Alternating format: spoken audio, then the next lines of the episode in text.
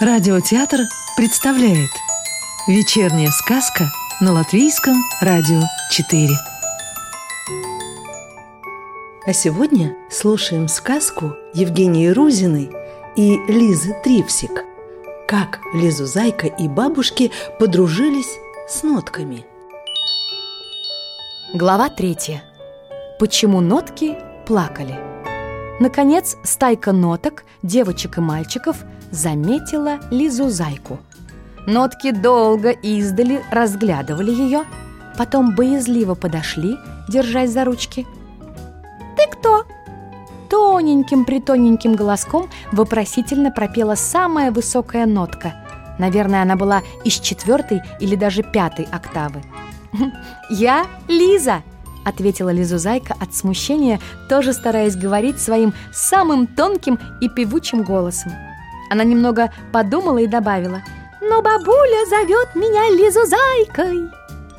Нотки закивали, как будто им было этого достаточно для знакомства, как будто они были уверены, что Лизузайка живет в таком же, как у них, строго расчерченном черно-белом мире – и только одно слово их очень заинтересовало – «бабуля». Ведь нотки рождаются ниоткуда, из воздуха, когда кто-нибудь задевает струну или клавишу, или дует в трубу, или ударяет молоточком по ксилофону. Так что у ноток нет ни бабушек, ни дедушек, ни даже мам и пап. У них есть только друзья и подружки. А еще строгие смотрители-дирижеры, скрипичный и басовый ключи – Некоторые думают, что эти ключи как раз и есть мамы и папы. Или, в крайнем случае, бабушки и дедушки ноток. Но это, конечно, не так. Ведь они такие строгие-пристрогие, какими бывают только-притолько классные дамы и кавалеры. Никогда эти суровые ключи не гладят ноток по их головкам, не расцеловывают их щечки, а только иногда хлопают одобрительно по плечу. Хотя нотки, по секрету между собой, все-таки почти ласково зовут скрипичный и басовый ключи по-свойски – скрипа и басик. В общем, так уж выходит, что у ноток нет ни уменьшительных имен, ни ласковых прозвищ, которыми детей обычно называют их любящие бабушки. «Расскажи нам про свою бабушку!» На разные голоса попросили нотки Лизузайку, усаживаясь около нее в кружок – «А у меня целых две бабушки! Про какую же вам рассказать?» Забеспокоилась Лизузайка. «Две! Вот это да!» Обрадовались нотки. «Тогда рассказывай про обеих! Это же вдвойне интересней!» И Лизузайка глубоко вздохнула и начала свой рассказ, стараясь, чтобы он звучал напевно.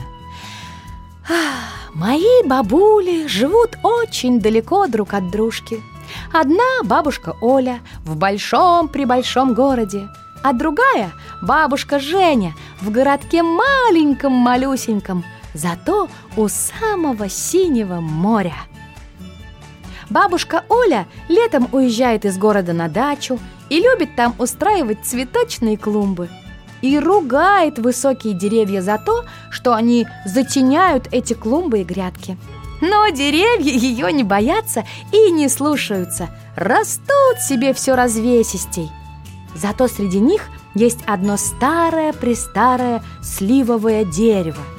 И с него Лизузайке с бабушкой иногда удается стрясти целую кучу крупных сизых слив. Ну, а у бабушки Жени все по-другому. Она живет у моря, в большом доме на высоком четвертом этаже – сожалению, бабушка не разрешает Лизузайке карабкаться на подоконнике. Зато они вместе выходили на балкон и вместе с бабулей кидали с балкона вниз огрызки яблок с косточками. Бабушка так часто делает и потом ждет, пока из косточек вырастут яблони. Бабушка надеется, что яблони вырастут большими-пребольшими, дорастут до балкона и завалят ее спелыми яблоками – но косточки что-то не торопятся прорастать, и бабушка из-за этого очень печалится. И вот она печально кидает кусочки хлеба громко орущим чайкам, которые прилетают с моря. И, наверное, эти чайки заодно с хлебом склевывают и яблочные косточки, не давая им прорасти. Так и живут Лизузайкины бабушки. У одной деревья растут слишком быстро, а у другой слишком медленно. В общем, обеим живется ох, как непросто. Но обе бабушки не слишком на этом заморачиваются. Они по утрам пекут вкусные пироги с малиной и со всякой всячиной, а по вечерам надевают очки и читают Лизузайке книжки с картинками. Услышав про все это, нотки громко заплакали на разные голоса. Ведь им никто не печет пирогов с малиной и со всякой всячиной, и не читает книжек на сон грядущий, и не придумывает прозвищ, и никто не устраивает у них на дачах клумб и не ждет вместе с ними, пока из косточек вырастут яблони. И вообще никто их не любит так, как любят своих внучек бабушки. Лизузайке стало так жалко бедных ноток, и она закричала «Не надо, не надо, не плачьте! Я познакомлю вас со своими бабушками, и они полюбят вас крепко-крепко! Моих бабушек хватит на вас на всех! Они понапекут вам пирогов, поначитают книжек и напридумывают прозвищ!» Тут нотки перестали плакать, разулыбались и стали собираться в гости к Лизузайкиным бабушкам – тем более, что в нотном городе начались каникулы. Глава четвертая. Как нотки спасали бабушкин сад. Сначала они отправились на дачу к бабушке Оле. Тем более, что для этого нужно было всего лишь шагнуть за ту самую дверку, через которую к ним попала Лизузайка. Лизузайкина бабушка ужасно обрадовалась. Она захлопотала и запричитала – что для всех гостей не хватит стульев, но потом спохватилась и стала рассаживать ноток еще и на табуретке. Тут уж уместились все. Эта Лизузайкина бабушка была довольно стройненькая и ловкая. Она встала на цыпочки, достала откуда-то сверху большущую сковородку, раскочегарила ее и очень скоро угостила всю компанию оладушками с яблоками и малиновым вареньем. М-м-м! Пальчики оближешь. Ну и нотки, конечно же, съели все до последнего оладушка и облизали пальчики. И запили сливовым компотом. А потом гостеприимная бабушка дала им еще и припасенное на всякий случай мороженое. Шоколадное, ананасовое и, конечно же, сливовое в честь хорошего урожая слив и нотки так объелись, что свалились с табуреток на скрипучий деревянный пол и немножко полежали кверху животиками. Но бабушка их довольно ловко подняла, чуток отряхнула и усадила на деревянные ступеньки старого дачного домика, прямо как на нотный стан. Тем более, что ступенек было равнёхонько пять, как нарочно.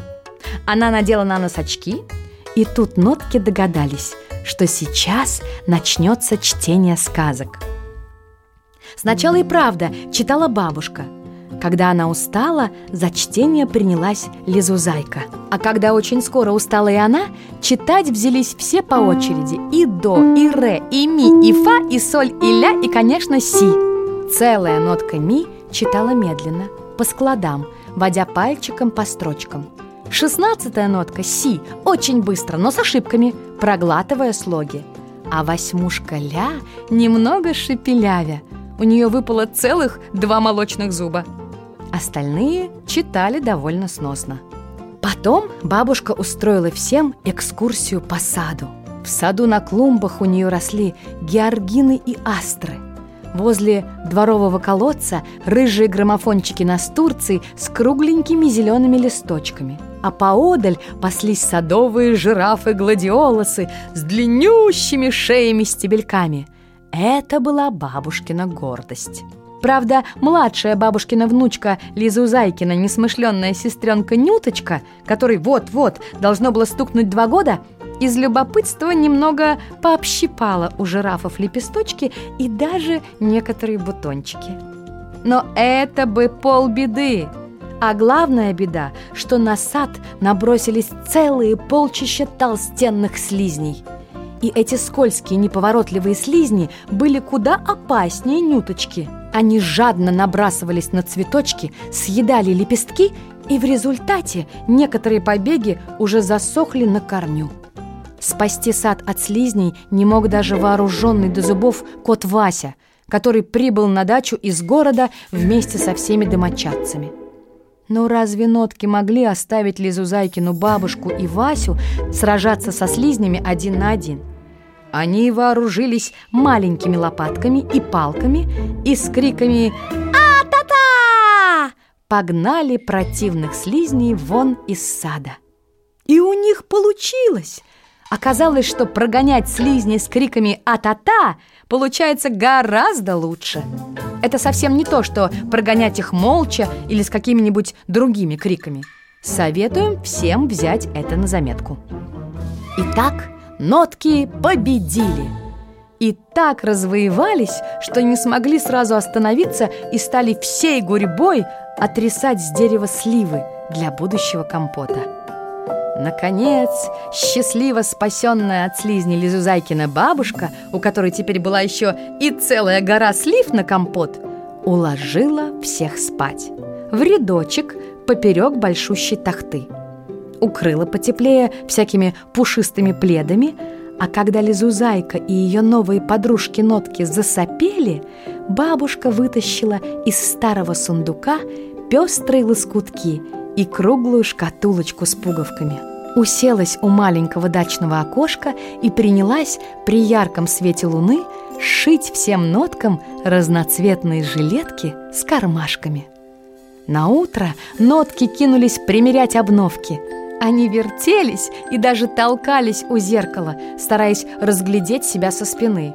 Еще бы, ведь на спинках у них красовались хорошенькие хлястики с пуговками – Тут нотки догадались, что бабушка, наверное, уже их любит, потому что невозможно пришивать к жилеткам такие хорошенькие хлястики с пуговками, не любя тех, кто будет все это носить.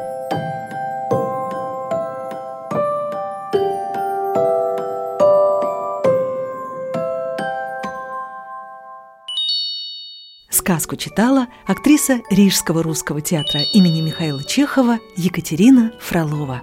А продолжение волшебной истории с нотками слушайте завтра вечером.